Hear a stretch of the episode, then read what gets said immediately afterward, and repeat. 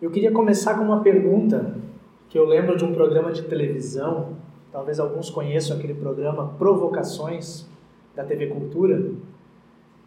O apresentador famoso, antigo, agora não é mais ele porque ele já faleceu, mas o Antônio Abujanra, terminava sempre as suas entrevistas fazendo uma pergunta que ele repetia umas três ou quatro vezes. E saíram respostas muito interessantes daquela pergunta, dos entrevistados. Ele olhava bem no fundo dos olhos, chamava pelo nome a pessoa e dizia: Fulano, o que é a vida? E ele ficava encarando. E a pessoa constrangida, tentando pensar e argumentar de alguma maneira, dava a primeira resposta e ele dizia de novo: Fulano, o que é a vida? E aí a sensação é que a gente respondeu errado. E aí desconcerta mais ainda, né? Mas o que, que é de fato a vida? O que é essa história que a gente constrói, que a gente carrega? Eu penso que a gente tem duas visões, ou pode ter duas visões da história. A primeira delas é o tudo se resume ao aqui e agora. A história é o espaço das minhas relações, o espaço do meu prazer, do meu consumo, o espaço para experimentar todas as coisas boas da vida, enfim, para eu ser feliz. Essa é a história da minha vida. Pessoas que pensam assim, que enxergam assim, ou não creem que exista algo do lado de lá da vida, ou preferem não pensar nisso agora. Essa é a primeira visão.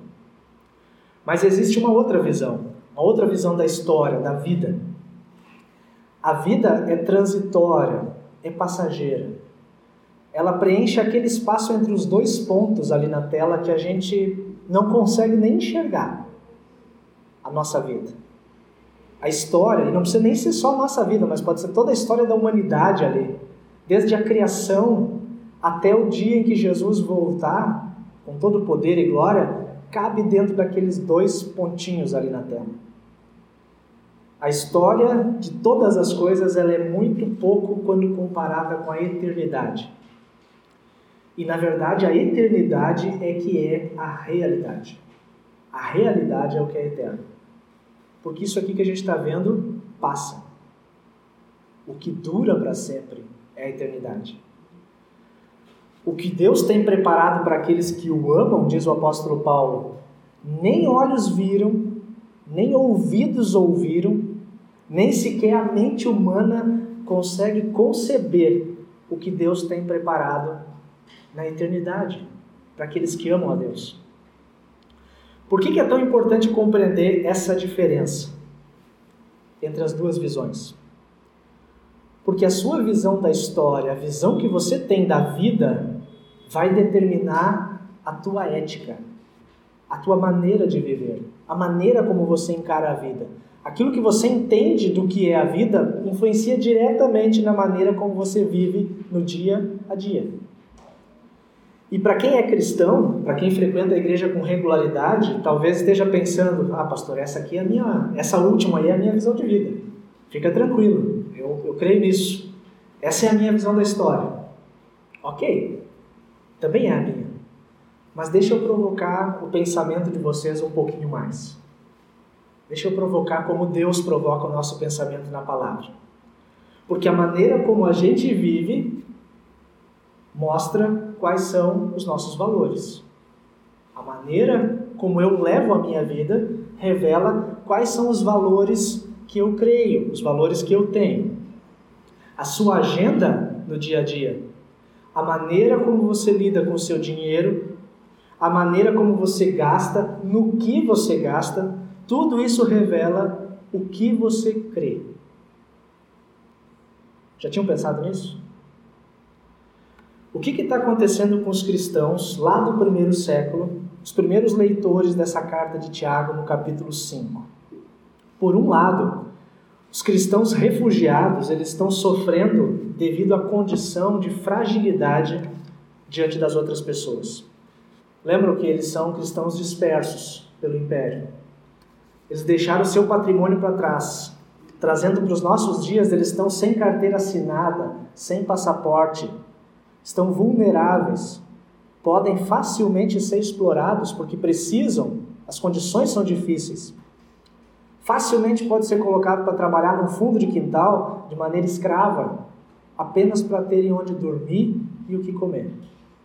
Esses são os cristãos daquela época, os primeiros leitores de Tiago. Por outro lado, gente rica e poderosa está se aproveitando da condição de fragilidade desses cristãos refugiados e, consequentemente, está fazendo esses cristãos sofrerem, está oprimindo. No capítulo 5, Tiago manda um recado para esses dois grupos. O recado que nós lemos hoje no capítulo 5 é para esses dois grupos.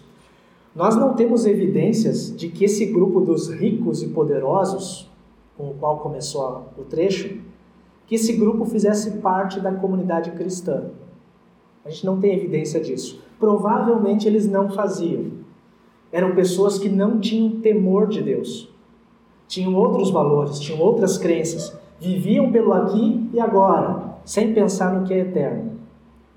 Mas quando a gente escuta esse alerta de Tiago sobre as pessoas, nós precisamos tomar cuidado para perceber se nós não estamos parecidos ou mais parecidos com o primeiro grupo do que com o segundo. Porque a situação nossa já é diferente daquela época. E há uma tentação muito grande da gente começar a ficar parecido com o primeiro. O que Tiago diz para o primeiro grupo é mais ou menos o que está resumido nessa frase na tela. Com grandes poderes vem grandes responsabilidades. Vocês lembram qual é o filósofo que disse isso? Nunca ouviram? Ouviram? Foi o tio Ben que disse para o Peter Parker no filme do Homem-Aranha. E essa frase já está na primeira história em quadrinhos do Homem-Aranha, na década de 60. Com grandes poderes vem grandes responsabilidades. É mais ou menos isso que Tiago está dizendo para aquele primeiro grupo. Escutem agora, ricos, chorem e lamentem. Começa pesado. Por causa das desgraças que virão sobre vocês. Tiago traz uma uma palavra bem ao estilo dos profetas do Antigo Testamento. Olha, tá tudo bem agora, mas espera o que está para acontecer. Vai esperando. Escutem agora ricos. A primeira coisa que a gente precisa pensar é quem são esses ricos? Quem são? Será que tem ricos aqui? Provavelmente a gente esteja pensando, não, pastor, rico não. Porque na nossa mente sempre o rico é o outro eu sou sempre o mais pobre, né? Isso, claro, varia de pessoa para pessoa. O assunto da riqueza ele é muito controverso. Porque ninguém quer assumir que é rico. Mas no fim das contas começa a parar para pensar e começa a se comparar e às vezes, poxa, mas perto de tal situação eu estou muito melhor, eu sou rico também. A riqueza é relativa, né? Se comparar duas pessoas, uma com a renda de mil reais no mês e a outra com a renda de cinco mil, para aquele de mil, o de cinco é rico. Ou se comparar o de 5 com o de 10, o de 10 é rico. Mas aquele que ganha 10 diz, não, tem gente ganhando mais.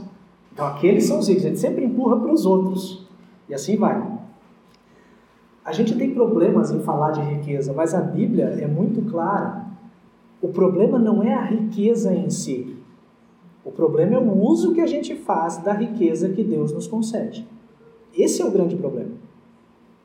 O problema, na verdade, não é nem o uso, é o mau uso que a gente faz. Porque nós somos muito bons em usar mal aquilo que Deus dá para gente. O que Tiago está dizendo é: vocês que fazem mau uso da riqueza que está nas tuas mãos, vocês que imaginam que está tudo seguro porque acumularam alguma riqueza, chorem e lamentem, porque vai vir desgraça sobre vocês. Que desgraças vão vir? Versículo 2: As suas riquezas apodreceram. As suas roupas foram comidas pelas traças. Nota que é bem a linguagem dos profetas, já fala como se tivesse acontecido.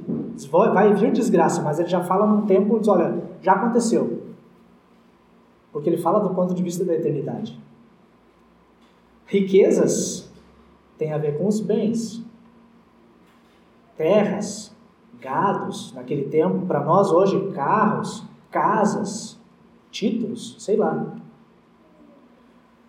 As roupas tem a ver com o quê? aparência, o status, o vestido da moda, o terno de marca, tudo isso vai passar. O seu ouro e a sua prata estão enferrujados. Tiago já sabia no tempo dele de que ouro e prata não enferrujam. Mas ele está falando dos recursos financeiros, do dinheiro, da capitalização a natureza desse ouro e dessa prata é tão desonesta que faz enferrujar. A natureza dessa riqueza acumulada não é lícita. Qual que era o problema? Vocês ajuntaram tesouros, simplificando o versículo, através do salário dos trabalhadores que foi retido com fraude. Aqui está o grande problema. Como é que essa riqueza foi acumulada? foi fazendo seu, sua poupança, seu plano de previdência privada, mês a mês, guardando um pouquinho? Não, não foi assim. Foi com o salário dos trabalhadores do campo, muitas vezes explorados, salário que foi segurado de maneira fraudulenta, não lícita. É aquele dinheiro do FGTS que não foi depositado e engordou a conta do patrão. Não são tesouros lícitos, são tesouros associados à idolatria, à devoção ao dinheiro, ao sacrifício ao dinheiro. Algumas mensagens atrás a gente falou sobre isso. Nós não fazemos altares para adorar o dinheiro, mas a gente confia muito nele. A gente sacrifica muitas coisas por causa de mais dinheiro, ou não é assim? Nós não temos que trabalhar um pouco mais para conseguir garantir um futuro melhor para os nossos filhos? Às vezes a gente pensa demais no futuro e esquece do presente. Esquece que o filho está do lado hoje. Mas com uma causa nobre, acumular riquezas, a gente comete sacrifícios.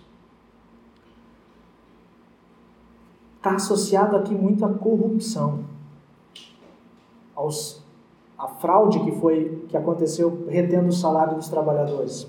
Ricos e poderosos que não compreenderam a visão eterna da história, se agarram tanto ao que têm, aos seus bens, às suas roupas, ao seu dinheiro, que eles não querem de jeito nenhum usar os seus recursos para benefício do outro.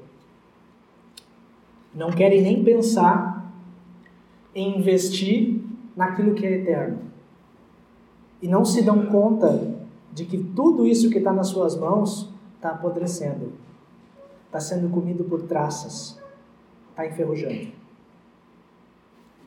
Eu sei que essa palavra é dura e Deus está nos chacoalhando com esse texto, dizendo assim para a gente: olha, não retenha aquilo que eu te dei para servir os outros. Se você tem um pouco mais do que outros, talvez, não é para você confiar nisso. É para você servir o outro. Não retém aquilo que eu te dei para colocar a serviço do reino de Deus, daquilo que é eterno, daquilo que não passa. E essa ganância, essa confiança nos bens, em status, no dinheiro, há de devorar como fogo o corpo de vocês. Não é nem o diabo que vai devorar. É essa ganância, essa idolatria, esse apego.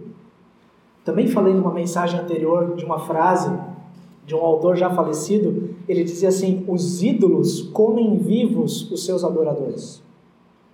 Os ídolos comem vivos os seus adoradores. Deus é totalmente diferente. Deus nos pega mortos e nos dá vida. Os ídolos nos pegam vivos e nos engolem. Cria um ídolo na tua vida, passa a viver de maneira devota a esse ídolo e ele vai te comer vivo. Vai te engolir. Mas no contraste, Tiago também fala aos cristãos que estão passando por adversidades. E parece que está tudo embolado no mesmo texto. Palavra de Tiago para esse grupo é parecida com essa. Não desista. Sofra agora e viva o resto da sua vida como um campeão. Quem disse isso? Muhammad Ali. É aquele pugilista que é considerado o maior pugilista de todos os tempos, que quando ele estava treinando, ele disse isso para ele mesmo, porque estava chegando ao limite, à exaustão do seu corpo, nos seus treinos. Não desista, sofra agora, mas passa o resto da tua vida como um campeão. Portanto, irmãos, e aí ele começa a falar com os irmãos. Antes ele está falando com os ricos, agora está com os irmãos. Sejam pacientes até a vinda do Senhor. Tem uma mudança de foco. Em vez da aspereza das primeiras palavras, agora Tiago fala com um tom encorajador, com um tom animador. Essa palavra paciência, em português, parece que é sempre algo passivo. Né? O paciente é aquele que não faz nada. Mas a paciência, na palavra bíblica, ela tem um pouco mais de sentido. Ela tem a ver com resiliência, sim, com suportar né, a dificuldade sem, sem se abater demais, mas também tem com perseverança, continuar firme, manter-se no caminho apesar das dificuldades. Esperança, tudo isso tem a ver com a palavra paciência. E só nesse trecho é dito duas vezes que o Senhor vem. Que o juiz está às portas. E essa é a grande o grande argumento de Tiago. Sejam firmes, tenham paciência, aguentem, porque o juiz está às portas, porque o Senhor está vindo. A história é transitória, a realidade é o que é eterno. A eternidade é o que vale.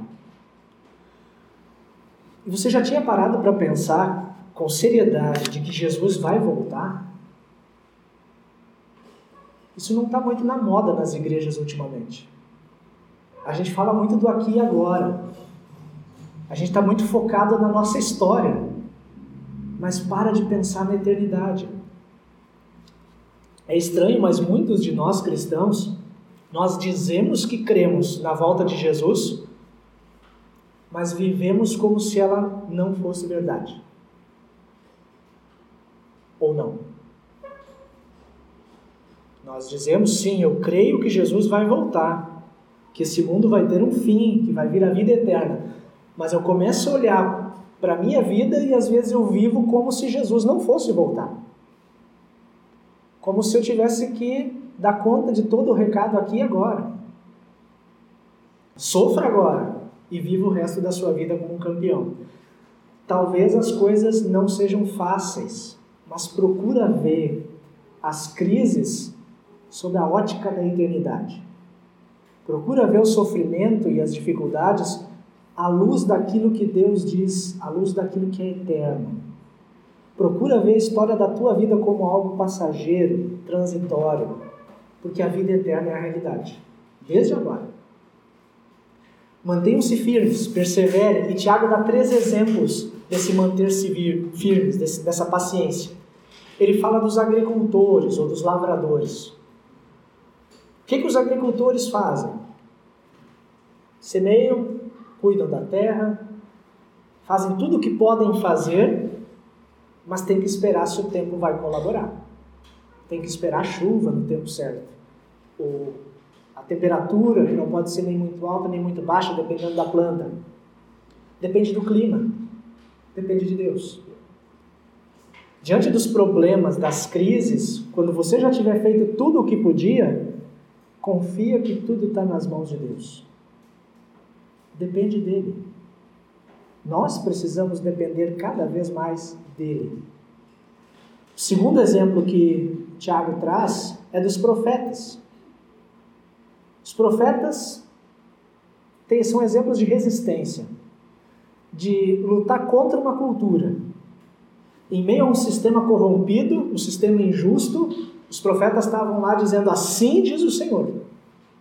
É assim e não assado no meio do nosso sistema corrompido e injusto de hoje, a gente também não pode abrir mão dos nossos valores. Não podemos abrir mão dos nossos princípios, os princípios de Deus na nossa vida. Talvez você esteja pensando, bah, pastor, isso vai dar problema. Vai. Vai dar uma porção de problemas. Quando a gente disser na nossa vida, primeiro, assim diz o Senhor, já vai começar um problema aqui dentro. Fora os problemas que a gente vai gerar fora disso. Porque a gente está indo na contramão do mundo. Alguns profetas foram presos, alguns foram mortos, porque se negaram a fazer parte de um sistema corrompido, porque continuaram dizendo: Assim diz o Senhor. E o último exemplo é o de Jó. Jó é aquele exemplo de sofrimento do Antigo Testamento. 42 capítulos, se não me engano. Jó é para a gente lembrar assim: olha, eu não sei o porquê do meu sofrimento. A gente lendo o livro de Jó sabe algumas coisas que ele não sabia. Eu não sei o porquê do meu sofrimento, não sei o motivo das minhas crises, das adversidades, mas eu continuo confiando e esperando em Deus. Para a gente refletir e para praticar nos próximos dias. O que, que é a vida? Se imagine um dia também com aquele personagem lá, o Antônio Abujan, olhando nos teus olhos e dizendo teu nome, o que é a vida para ti? Qual que é a tua visão da história? A tua vida, a humanidade é transitória. É só um pedaço muito pequeno de algo muito maior. Ou a tua visão de história se resume para o aqui e agora? Lembra que a agenda, as prioridades, a vida revela os nossos valores. A maneira como eu vivo vai me mostrar onde estão, qual é que é a visão que eu tenho da história. Outra coisa para a gente lembrar, a frase do Homem-Aranha: com grandes poderes vem grandes responsabilidades. Como é que você tem usado os poderes que Deus te deu? Os recursos, os bens, os dons, têm sido exclusivamente para o teu benefício próprio, para a tua família? Ou você tem usado esses poderes para beneficiar aqueles que talvez não estão tão beneficiados ainda? Ou você tem usado para benefício do Evangelho, do reino de Deus, para levar essa palavra eterna para mais pessoas? E a última, se for preciso, sofra agora, mas viva a eternidade como um campeão. A gente não gosta de sentir dor. Nossa geração talvez é a que menos sente dor, porque na primeira dor de cabeça a gente corre para o analgésico. Na primeira crise a gente se entope de comprimidos e faz de conta que está tudo bem. A gente não gosta de sentir dor, mas seguir a Jesus numa sociedade que é corrompida pelo pecado, um lugar em que a injustiça, a injustiça normalmente prevalece, faz com que aqueles que brilham à luz de Cristo acabem sofrendo. Se você vai brilhar à luz de Cristo, algum sofrimento vai vir por causa disso. Mas tenha coragem. Se for preciso, sofra na história ela é curta, ela é transitória, mas viva como um campeão por toda a eternidade. Um campeão que não conquistou sozinho, uma vitória que foi conquistada por Cristo na cruz no nosso lugar. E pela fé nós temos essa vitória. Amém.